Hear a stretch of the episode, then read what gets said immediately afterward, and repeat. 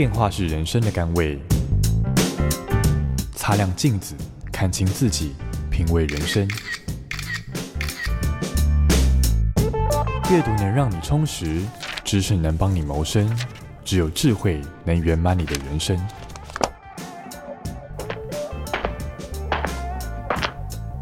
周末练金术。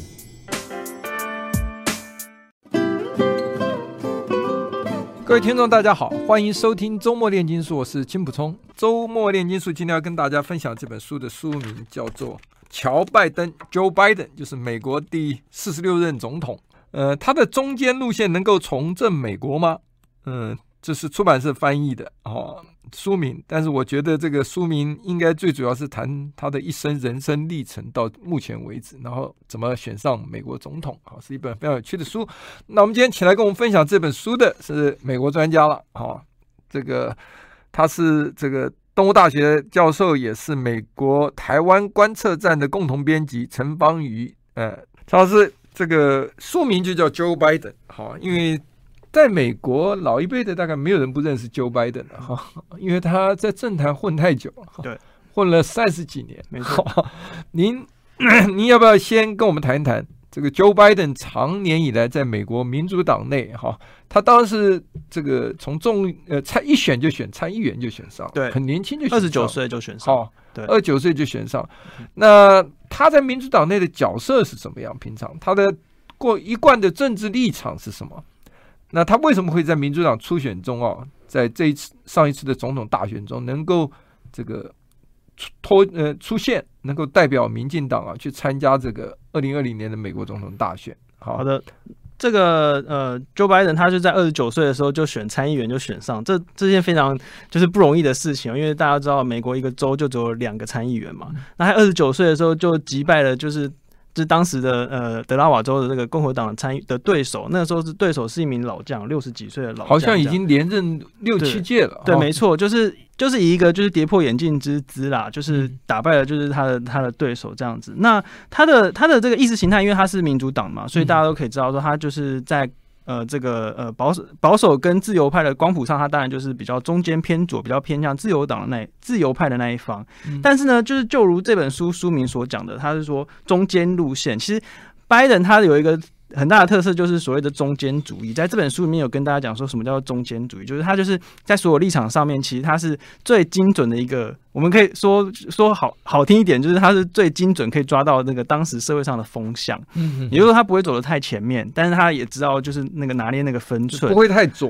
对对对对对，就是他是最中间的那个风向这样子，那。所以说在，在那个时候，他其实就是靠着很精准的议题设定，以及他的这个呃很清新的这个形象嘛，然后就就是呃就是在第一次选举的时候，二十九岁哦，才二十九岁就打败了这个呃当时的这个老将这样子。那他为什么又能够这次在这个呃民主党的初选当中出现呢？因为大家都知道他其实年纪已经蛮大的，已经没有人可以呃意会呃就是可以预料到说他又会出来选。因为这本书其实很有趣，就是他一直不断的强调，就是说。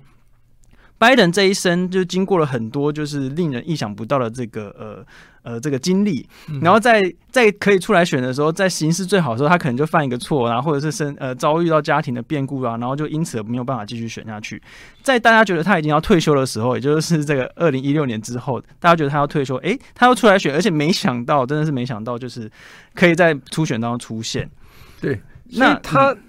他有个外号就叫政治风向球嘛，哈。我看这作者，这个作者是个记者，常年哈跟他有接触哈，写这本书也访问了很多人，包括他访问了奥巴马两次嘛，哈。啊，那他就讲的就是说，奥巴马的幕僚就常讲说，哎，Joe Biden 如果会强力支持一个政策的时候，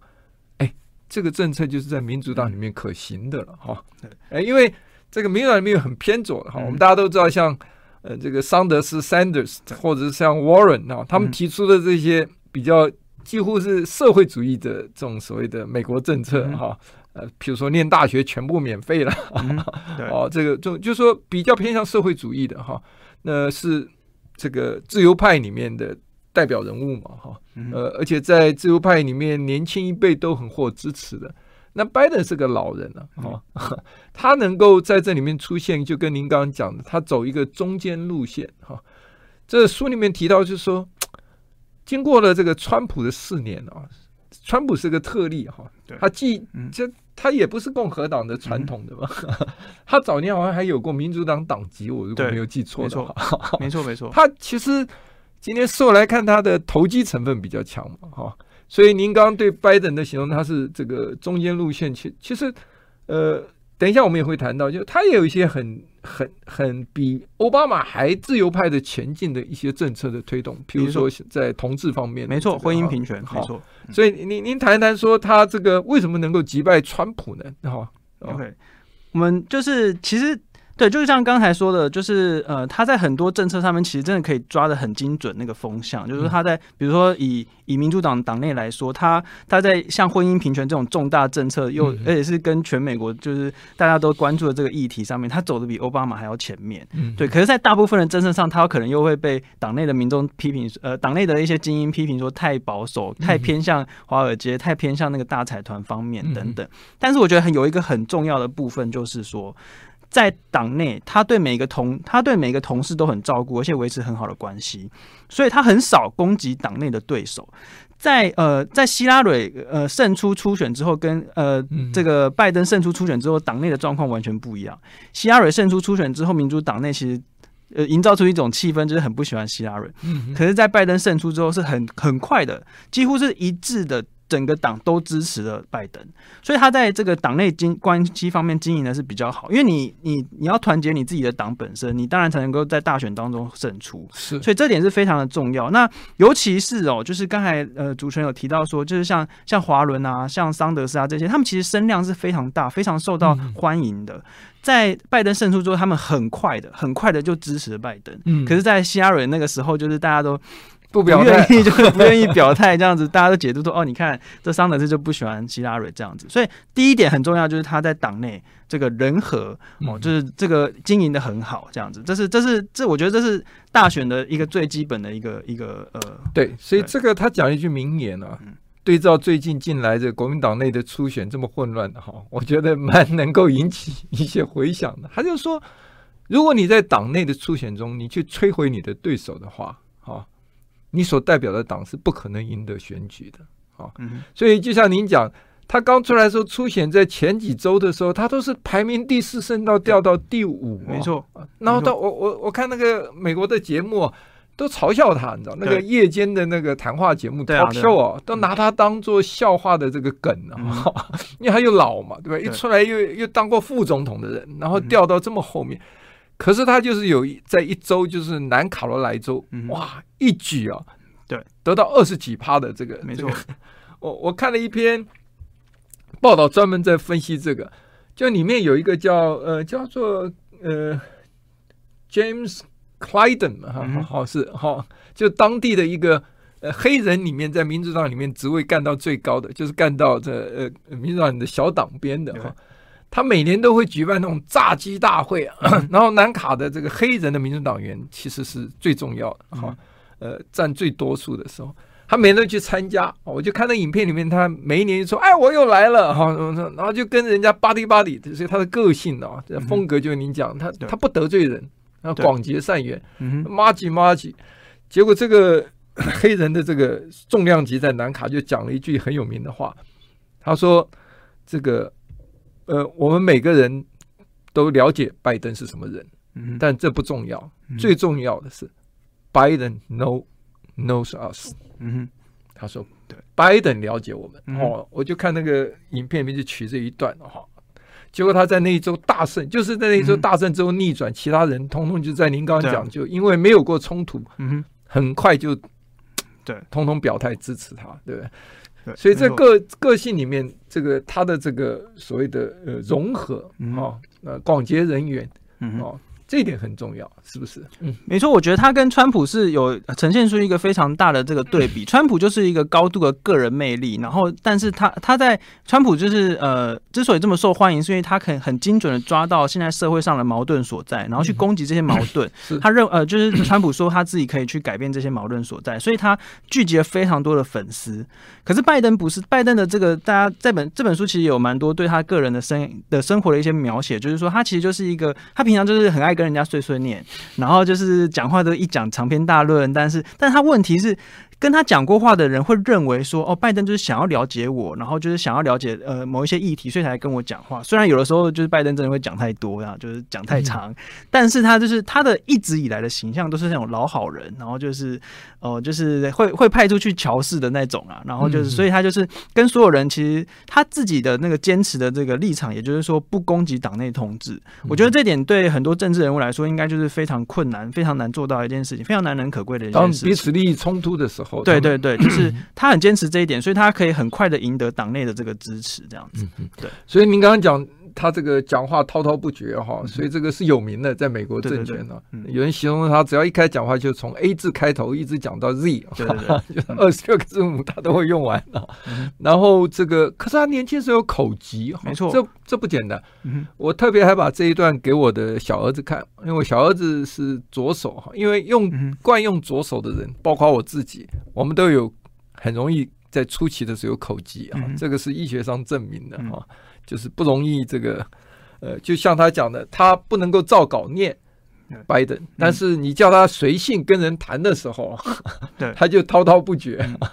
然后不能刹车，他们每次都很怕啊，但是他就亲和力非常强。我看他书里面有形容说，这个当这个奥巴马任内他是副总统的时候，在白宫宴会。大家一开始先听奥巴马讲，对对对，这段没。然后在 Mingle 的时候，在大家这个互相自由交谈的时候，全部都围到拜登旁边，没错。所以他就有这一股哈，所以他不是那一种政治魅力。好，奥巴马有政治魅力啊，没错，对不对？嗯。呃，这个川普也是政治魅力。川普这个他的这个 Facebook 有一亿多个粉丝啊，听说他的书里面写的不满一千万人，对，差距很大。但是他是老经验的啊，所以政治老经验。呃，我看他选举的时候，就是这个，呃，川普不是对疫苗有他自己一套事后证明错误百出的看法，不科学的嘛？哈，那那时候拜登就已经躲回他自己在德拉瓦州的这个地下室里面，每天上 Zoom 哈，然后这个民进党内就声音讲说把他换掉，换纽约州那 Cuomo 出来选，对对对，没错。结果后来他赢了，人家问他说：“哎。”那你那时候为什么都不出声哦？躲在家里也不出来？那川普天天开记者会，抓着麦克风，他就讲了一句名言，他说：“你不要拿跟这个自掘坟墓的人去抢圆锹。”嗯，所以这个这个就是他的。政治经验老道，对不对？他是一个非常有政治经验的人。我觉得那个时候，那个那段时间，我刚好人在美国，就是每天听广播啊，或什么。我觉得其实社会上是有一股就是非常不确定、非常高，因为因为那个时候的那个就是 COVID nineteen 的这个刚爆发，大家都不知道到底这是什么东西，然后而且怎么会这么严重，就是没有办法，没有人可以想想象得到说学校全部都关门，然后哇，那个餐厅都不能开，这样是完全没有办法想象的。可是在这个时候，就有两股力量，一股就是以川普为主，就是。要求说我们要自由，不要就是管这些科学，也不戴口罩，对，就是带头叫他不要戴口罩，然后就是鼓动自己的支持群众去包围那个州政府，就说你要你要。就是拿枪去跟州政府就是对峙，这样说不准，就是叫我们戴口罩啊等等这样。那另外一股声音我听到的是，就是我听到很多广播是家长们哦，家长们其实都表达担忧，就是说这个这个这么严重的这个疾病到底会不会影响到我们啊什么？那如果现在大家不听科学，不听科学家的话，会怎么办？这股担忧其实我觉得就是。等于就是两股力量在对撞了，就是说一股就是说我们要自由，那一股就是说我们要就是可能看能不能好好的控制这个这个这个疾病啊，健康生命。对，那那很明显的就是两个总就是总统候选人川普跟拜登就站在两个对立的对立面嘛。那我觉得以身为一个家长的这个心态来说，就是我会比较 倾向于就是安全这一块啊。对，好，我们休息一下，待会回来继续跟您谈一下拜登，Joe Biden，美国第四十六任总统。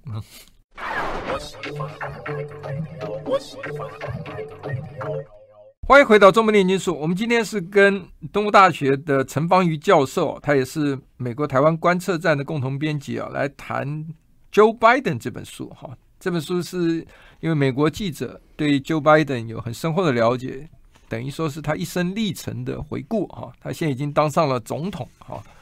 那呃，他在担任总统之前，在美国国会可以说。这个有三十几年的资历啊，哈。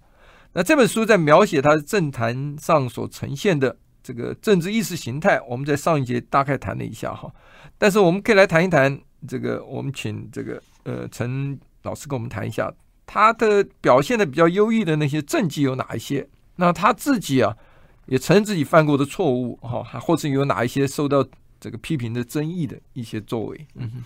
好，那拜登他在这个参议院哦，就是呃 担任过六届的参议参议员，总共有三十六年，就是非常非常长的一段时间这样子。那就是他在参议院的形象其实蛮特别的，他就是一个可以跨党派的这个，就是跨党派的这个乔法案的这个人物，因为大家。其实他跨党派的朋友都很多，所以他其实参与了非常多的这个重要、非常重要的这个法案的这个呃这个制定的过程。他自己对自己最满意，或者是说最呃引以为傲的一个法案呢，是在一九九四年的时候。嗯，诶，刚好他最懊悔的一个法案也是在一九九四年。那我们等一下可以讲一下，就是。这个他最他最自己觉得就是他最重要的一个法案，通带头就是提案的这个法案叫做《防止妇女受暴法》，就是。Violence Against Women Act，在这个法案就是说，去鼓励说各个州加强对家暴这个防治，然后就是呃推广这个性别暴力的相关知识等等。而且我觉得还有一个很重要的就是说，就是在从一九九零年开始之后，家暴或性暴力事件才能够提高到联邦诉讼层级。在这个法案之前，其实都只能在这个州层级的这个进行，所以它其实其实等于是用呃联邦政府的这个呃。这个层级来去推动防止家暴，所以这个对他，因为他那个时候，呃，他其实一开始是在这个长期待在这个司法委员会，后来才是换到这个外交国防委员会，所以其实在这个法案方面，是他就是算是在长期待在参议院里面，他。最特别被人家所称道，也引以为傲，因为在美国家暴的现象非常严重的哈。我们在美国电影、好莱坞电影里面也可以看到很多哈，所以他这个等于是替美国妇女的保障哈，免于这种家暴是真的是贡献匪浅的。对，没错没错。所以就是这个是大概就是大家一定会提到，在书本当中也有花了一段呃篇幅来谈这个。嗯嗯。但是相对来说呢，我们刚才说到这个一九九四年，刚好就这么刚好的是这个他在一九九四。四年的时候呢，那个时候因为家暴很严重，那家暴背后还有很多就是其他的犯罪。那个时候的犯罪呃，其实也蛮严重的。那在当时呢，大家都觉得说治断是治乱是要用重点，所以就是推动了这个有一个法案叫做这个三证出局法。这三证出局出局法的意思就是说鼓。呃，简单来说，他就是鼓励加强这个刑期啦，然后还有就是拨款了很多钱哦，数十亿美元，新建就各州新建监狱，监狱对，哦、所以等于就是那那其实就是那个只是一个转捩点，就是说美国入监狱的这个人数，其实就在一九九零年代是大幅的上升的。那当然大家都知道是这个入监狱很多都是少数民族，就是呃非裔美国人等等，所以那个法案其实。当时，当时他投下，他是投赞成嘛，就是他也是认为说要治乱是用重点这种，所以其实算是他最这个，是他自自己回想起来也承认说他是个错误。从这个民主党的角度来看，哈，就是说这些都是弱势的，哈，对对，边缘啊，少数民族、非裔的都是弱势的，哈，你应该是想办法。把他们导正，不是用关，对啊，对啊，用关的方式啊，他进去等于是进进修班呢，对，反而的建议也是，反而这个跟保守派的这个那个时候跟保守派的这个呃想法，在犯罪方防防治方面的想法，反而是比较近的。对，那在那个法案之后，因为争议非常大，那在。我们可以看到，经过这二十年来的讨论啊，大家对于犯罪防治这件事情的想法，其实现在民主党跟共和党的差异其实蛮大的。嗯嗯。现在现在民主党就比较偏向说，哦，应该要多一点教育啊，或者是那种防防治比较重要。嗯。但是保守派会认为说，这个呃惩罚比较重要这样。但是在一九九零年代不是这样，一九九零年代大家都觉得，哎，就是要惩罚的这样。而且民主党的政策里面突传的通常啊，哈，通通都是反战的居多嘛。嗯。对。但是这个拜登。在伊拉克战争的时候，刚开始反对，后来他是投了赞成票。对，哦，这一点也是他自己后来也也也，因为因为发现后来伊拉克战争是一场骗局嘛，后来讲，对对对，因为说有这个大规模的这个毁灭性武器，对，后来不是这个奥巴马离职时还拍完，呃，那这个包括小布希这些，他们拍影片还说在桌子底下找半天也找不到，对啊，毁灭性武器自嘲了，哈，哦，所以这个呃。可以看出来，就是说，呃，他基本上还是一个属于老白人的一个所谓的政治人物嘛。对对对。那书里面有一段就蛮有趣的，就是说他就是人和，可以跨党派。您刚刚讲的，所以这种种族歧视者标志鲜明的这种共和党议员上礼上，都还会请他去致辞。没错，举了几个例子，嗯，哦，比较保守派的，哦。哦，包括那个 McCain 也是哈，都都会请他。意思就是说，他就有这个本事了，嗯，就是能够这很像呃，我们国内的政治有一些就是很会调事情这一类的，大概哦，对，就是比较有这个味道在。是，其实我们我觉得，我觉得这个是一件非常有趣的一个议题哦，嗯、就是说很多人会觉得说啊，我们不要在那边瞧啊，那我们我们就是在那个立法的时候就是来比那个就是票数，这样就举手表决。嗯、但其实不是，因为很多法案并不是一翻两瞪眼，并不是说非黑即白。很多法案这种大部头的法案当中，有很多事情的确是需要两党去去两大党主要的大党。去看说哦，这边要多一点，这边要少一点啊，等等，嗯、这个是一个光谱的概念。其实就是政治，其实 因为我们儒家思想里面强调妥协是嗯哼。是负面的，嗯哼，可是，在西方民主政治，compromise 是必须的，嗯哼，但我们就不要过头了哈。台湾有时候又 compromise 过头，对啊，对啊，乔王出现的时候就 compromise 过头，对，那有有时候根本不乔，就就变成所谓的这个呃多数暴力的哈，就是强制通过哈。就是三分之二政治，其实也是有有它的这个盲点在嘛。嗯嗯、那我们来谈一谈，就是说，呃，这个拜登呢，当了这个奥巴马八年的副手啊，到底呢，这个外界对他这个担任副手角色的评价是怎么样？那这本书是描述他在政坛啊、嗯、里面这个以往都是当家做主嘛，哈、嗯。要他做副手啊，他是怎么调制心态？他角色扮演是不是成功？那他跟奥巴马之间的关系啊，呃，跟互动又怎么样？哦，对，这是一个非常有趣的问的这个议题，因为因为我们都知道我们在台湾有每次选举的时候，大家都很关心副手是谁。可是副手选上之后，哎，就他就没有声音，因为因为我们的这个设置就是这样嘛。可是在美国的话，这个副手的这个呃这个变化会比较大一点，因为第一他呃。副总统他是名义上的这个参院的那个呃主席呃议长，好，那第二个投票权的，对对对，就是在尤其是在五十五十的时候，他可以来投这样子。然后，而且就是副手，在过去的副手其实有蛮多都扮演蛮重要的角色哦，比如说这个钱尼钱尼副总统，他是在外交国防方面，对对。对，像所以很多副手都很重要。那因为。那个时候的那个奥巴马会找拜登，其实就是跌破眼大家眼睛，但因为他们其实就不太对盘，就是在形象上面啊，在年龄上面都差非常多。但是奥巴马之所以找拜登，是因为他想要补足自己在呃，比如说外交国防方面的不足，还有就是大家会觉得说你就是太年轻了，就是就是没有办法压住这个场面，就找了一个老将来这样子。那所以。后来我觉得哦，这以不管是以这本书来看，或者以大部分人来看，对拜登当做当副总统的这个期间的评价都是蛮高的。那这个蛮高的有几个面向，第一个就是他在他很成功的扮演的这个呃外交国防方面的这个角色。嗯，好，我们休息一下，嗯、待会儿就请陈教授跟我们谈一谈啊，这个拜登的副总统其实他的角色整体来讲他是受到正面肯定的。嗯，好，我们休息一下。I like 欢迎回到周末炼金术。我们今天是跟陈邦瑜老师、陈邦瑜教授在谈《Joe Biden》这本书哈，这是八旗文化出版的新书，哈，还还蛮烫的，呵 呵刚出版。那刚谈到了这个 Joe Biden 呢、啊，他在做奥巴马副手八年之内啊，这个表现其实是受到肯定的。我我看书里面看到有一段很有趣，就是说他找他做副手的时候，他因为以往都当家做主，他会迟疑，他就问他太太，他说我都是做。做主的人，我去，我能够适应吗？他太太就讲了一句名言：“嗯，Joe, grow up。”没错，就是长大吧。对，所以您要不要谈谈他这八年受到的评价？好，呃，是什么样？对，我们刚才就是在上一段的时候有讲到嘛，就是说他的这个。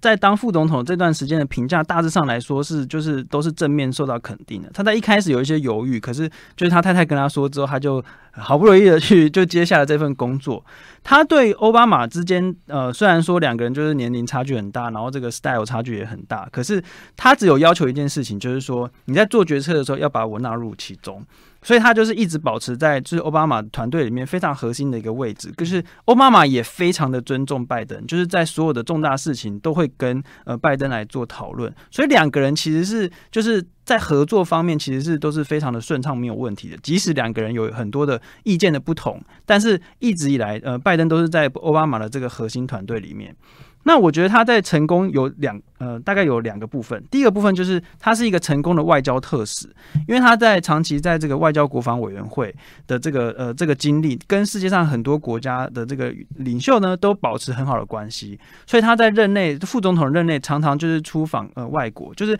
等于就是一个美国呃奥巴马总统的这个非常重要的一个特使。这方面的呃。在后来，就是他当总统这个经历，其实也是呃蛮有帮助的。对，他里面讲的说，凡是欧巴马不想去谈的人、嗯、不想见的人，没错，就交给 Joe，没错 没错，就去帮他保搞定摆平，嗯、而且都能够这个使命必达，基本上。哦、没错，嗯。那第二个，我觉得他成功的地方，这书中也有讲的，到就是说，因为他在参院待了很久的时间，而且我们刚才说他就是一个老好人的那个概念。那这个呢，就是呃，所以所以说，在那很多重大的法案，就是奥巴马会请他去瞧。意思就是说，这票数不够，他就请他去支持那个，就是呃呃共和党的那个议员，看能不能支持去拉票的意思啊。所以他在一开始的时候就帮奥巴马通过了一个七千多亿元的那个呃经济振兴的法案。哦，就是他书中书想说啊，他拉了那个成功拉了三票，然后就是非常的呃就是成功这样子。那后来其实也很多法案都是这个样子，所以他就是很成功的扮演了这个呃在外交方面跟在国会方面的这个关系。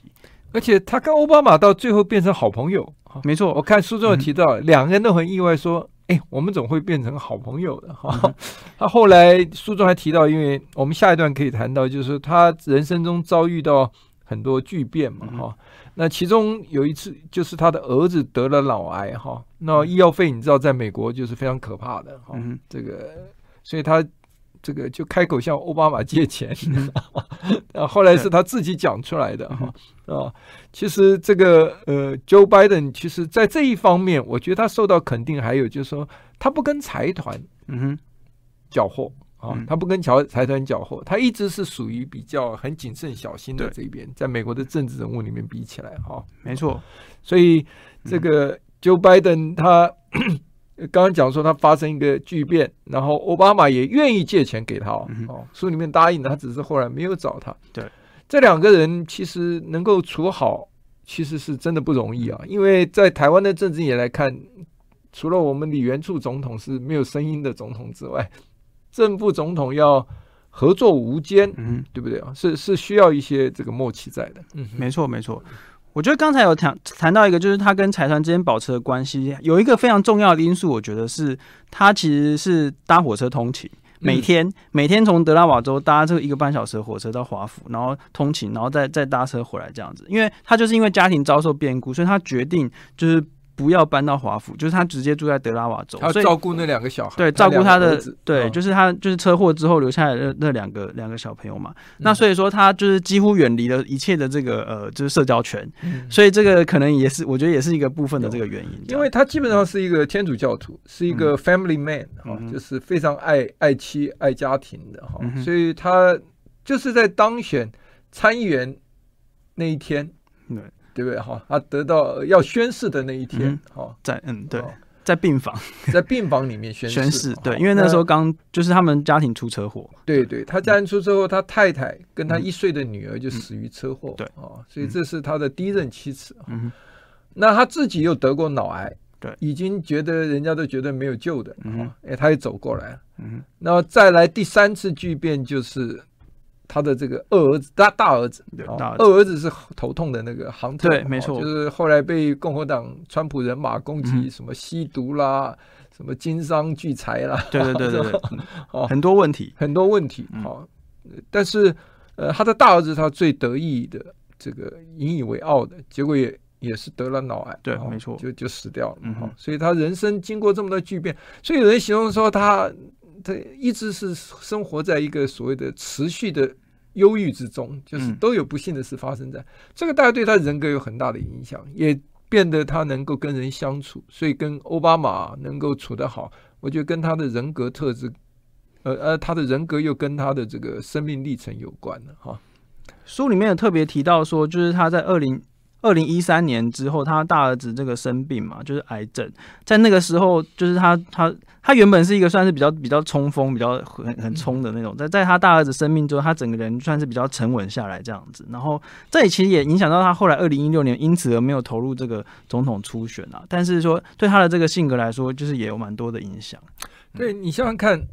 这个一个人如果像他这样能够遭受这么多的苦难折磨之后，哈，呃，听说他那时候都不想干了，哈，就是大家劝他还是要继续继续做下去，哈，就是参议员的时候，哈，嗯，那后来就碰到他现任这个妻子，哎，他这现任妻子很有趣哦，他是在公车广告上。因为这个现任妻子曾经做过模特，对模特、呃、也是第二任婚姻了哈。嗯、前任、呃、先生好像是个呃体育老师还是什么哈，嗯、他就看那个广告，哎，就在谈起来，结果他的家人就认识这个女生，嗯，哎，居然说，因为他都没有什么社交嘛哈，就一直在悲哀之中，他主动提了，他就说，哎，那我们帮你介绍牵线，嗯、哎，就这样成就了他第二这个婚姻。好，我们休息一下，待会儿来继续再谈一谈，就是。拜登就职后的表现怎么样？好，以及他的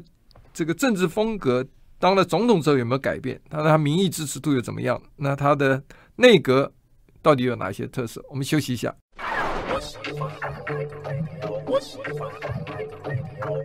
欢迎回到《周末炼金术》，我们今天是跟陈方瑜老师、陈方瑜教授一起谈 Joe Biden 八旗文化出的这本新书。那我们刚刚谈到，就是说这个拜登。一生跟他的这个人生的这个历历程中遭遇的这一些呃所谓折磨也好啊，历练淬炼也好啊，但是反正对他的人格都会有影响啊。那可是拜登还是当选了，在大家不看好之下啊，他这个一举击败。不过说到这个，我是觉得川普运气也不好。如果没有疫情的话，对是一场可以。我觉得没有 疫情的话，川普应该一定会连任，因为那是美美国的这个经济表现非常好。呃，也当然，never say never in politics 吧，哈，就是说这个球没有到最后一分钟你不知道，因为他跟主流媒体啊干开干得太凶了，哈。那他下面在选举前这一种西东的声声音大，不表示一定赢，因为你不能低估这个 silent 这个所谓的沉默的中间选民了哈。所以不晓得，反正这都是已经是没有办法回答的。那你要不要谈一谈这个拜登他的这个？就职后的表现如何？现在哈，就职后的表现就是，其实他从这个呃就职演说开始就已经强调几个重点了。第一个重点就是他会把重心放在国内，嗯，哦，但在国内包括了要处理这个新冠疫情，然后还有要处理这个经济上的纾困跟这个振兴，所以光是这两件事情就已经可以足够耗掉所有的这个力量了。对，那所以目前为止呢，这个。是有一些成功之处啦，成功之处就是这个美国人大家都打到疫苗可以打的都打了，对，然后剩下就是不想打的人这样。然后经济呢是有在回复的，因为就是毕竟去年实在太惨嘛，就是去年什么什么店都不能开，那现在就是大家打完疫苗了，就口罩也都不戴，就大家就一就回复了这样子。那这个这这方面是还 OK，那但是呢，呃，他还有要强调一件事情，就是要跟中国竞争这一方面。这个方面我们还没有办法看出到底成效会怎么样，但是我们可以确定一件事情，就是他算是承继了这个所谓呃，就是川普的这个路线啊，就是你看像这个贸易战的这些关税并没有收回，然后呃，拜登也宣布说要用所谓的全政府模式来对付中国，来跟中国做竞争，那这方面其实是刚起步当中。这个是有获得高度民意支持的，因为现在美国国内就是所谓抗中或者反中的这个民意是就是屡创新高啊，就是在这个各种各式各样的民调当中，那在这个方面呢，就是我们还得继续看下去，说到底会怎么样？这样，对啊，所以呃，基本上他的政策就是呃，我们前面有讲到，就他手里一大堆筹码都是川普留给他。嗯即使包括疫苗也是川普，没错啊，没错，留给他一些是啊。但是你不，他的好处是说，美国在经过川普这样横横行的这个四年之后，哈，美国人是需要这种所谓心灵的一个宁静。所以当然这个主流媒体就形容拜登是一个避风港，可以让这个国家可以呃不要那么浮躁哈，躁动啊，可以平稳下来哈。那所以你可以看到。他上来以后，他的内阁其实有一些特色，就是他把这种所谓的自由派里面的这种激进分子也拉进来，譬如他的交通部长，嗯，好，呃，也是有史以来第一位这个公开出柜的这个同志，对，对不对？哈，然后他也用了这个副手是卡梅拉，是这个当年也是直接批评他的，哈，那这个，所以他的团队基本上，尤其是外交团队，你可以看出来跟川普完全不一样，就是说他的步骤是一致的。嗯、哦，有没有惹出麻烦呢？这是阿富汗这个当时呃这个呃被饱受批评，但你可以看在这之前，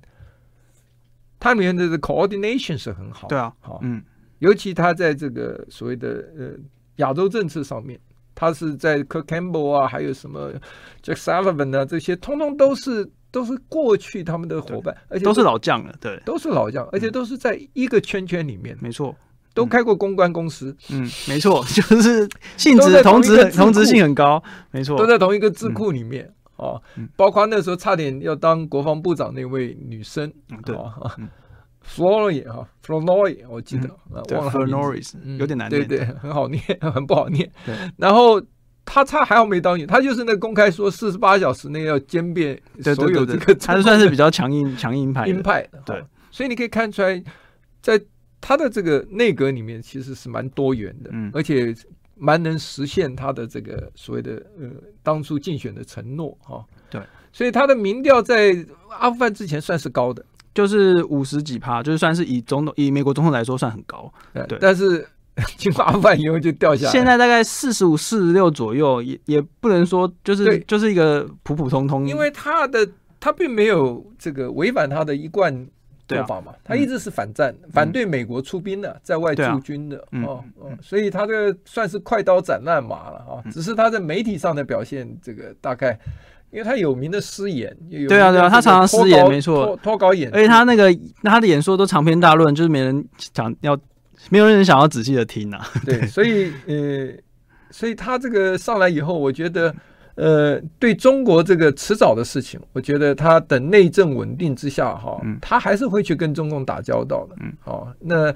就像您刚刚讲的，最主要是美国国会的民意很高涨，嗯，好，但是我看过这个他在刚当选的时候，他们里面的这个幕僚群里面有一次在一个 seminar 上讲话，他就讲说，像这种会议啊。你现在每个礼拜开，是因为两党反中的这个情绪高涨，他上来以后会慢慢越来越少，一个月开一次，大概你就知道他们都要把它台面化、台面下化了啊，不会这个在台面上去解决。所以我觉得拜登他自己的想法到底有多大的这个影响力，跟他的幕僚。里面到底比例是怎么样？嗯，还是有待观察。我不知道你个人看法，谈一谈他的对中政策。最后一分钟的时间，好吧？嗯，我觉得可以确定一件事情，就是说现在美国已经很确定在跟他们看待中国就是一个竞争者，但是要怎么个竞争法？我们可以看到，就是说，没错。就像主持人刚才讲到，就是说，民主党还是会想要跟中国做一个呃交往，尤其在某一些关键民主党所在乎领域，比如说这个呃气候气候变迁就是一个。但是除了这个之外，我们看到中国，我觉得最有趣的是中国方面是拒绝跟美国就是交流，而且是他们的圈圈是越来越小的。所以我觉得在等于就是说，现在这个美国的这个反中的这个民意，或者是说美国反中政策，其实很大一部分是因为中国所谓的我们常常戏称“习总加速师”这个战狼外交。所造成的啦，就是其实我觉得很在这个中美关系有很大一部分是中国自己要去负责，就是说准备搞成到现在这个样子。所以呢，美国的这个政策到底会怎么样调整？我觉得还是在还是可以观察当中，但是可以这个竞争的主轴是不会改变的。好哦，我们今天谢谢陈芳语老师来跟我们分享这本书，谢谢主持人，谢谢各位听众朋友。I like